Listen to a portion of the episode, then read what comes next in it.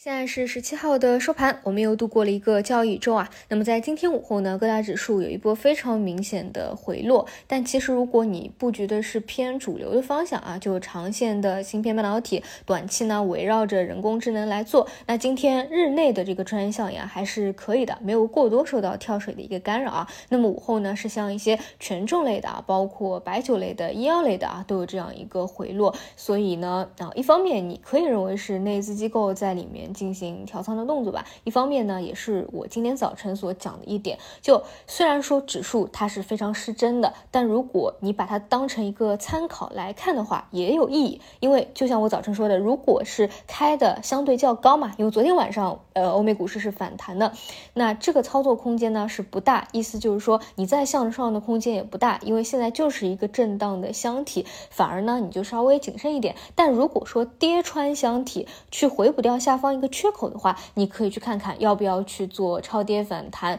那方向呢，最好是选择跟指数能够共振向上反弹的一个方向。其实现在啊也比较的明确，就这几个活跃方向嘛，一个是大科技类的啊，短线的人工智能，长线的芯片半导体，这是我给大家分享和聊的最多的。那除此以外呢，还有一些啊中字头啊、一带一路啊及其他这些呢会聊的比较少一些，就是因为我个人对这个中字头啊没。没有特别的理解，但是啊，人工智能这样一个全球潮流以及底部的这个芯片半导体，我个人是都看多的。区别呢就在于你想做长线的、稳定的、不用多动的，那芯片半导体就很适合。人工智能呢虽然也看好，甚至更加看好，因为它的这个成长性会更高一点，但就是你得频繁的换个股、换细分方向，并且短线的一个交易啊，然后呢也得平铺开来，就不能太过集中。的持仓，不然呢，像之前遇到浪潮的黑天鹅事件啊，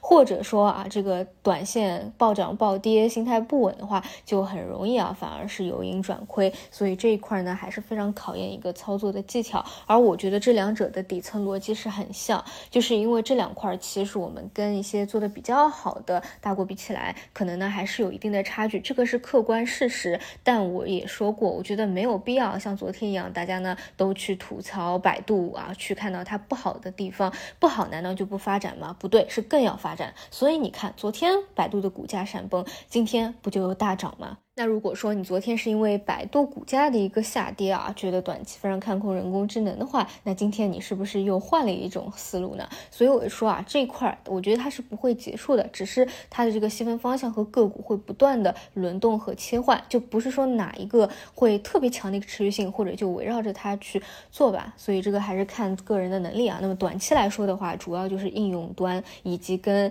微软。GPT 四合作的能够出业绩的一个方向啊，其他的话因为不在热点，而且呢现在基本上都是一个存量博弈的市场，所以就会真的是比较困难一些。无论是持续性也好，还是趋势也好，都真的是比较的弱势。除了吸金吸血最严重的前期机构抱团的新能源以外，其实像医药啊、白酒啊、消费啊这段时间都是比较疲弱的，就是这个原因。所以呢，如果你真的是比较平均的一个。配置仓位啊，而且主流跟非主流都有的话，那这段时间呢，可能还是会出现亏损大于赚钱的一个情况，这个也都很正常。那要么呢，你是坚守自己本来的一个配置，看长线，因为长线还是经济复苏嘛。那要么呢，就是短线集中在一些主流的仓位，其他的呢，就等待回调结束的一个时机。好的，以上就是今天的内容，那就祝各位周末愉快。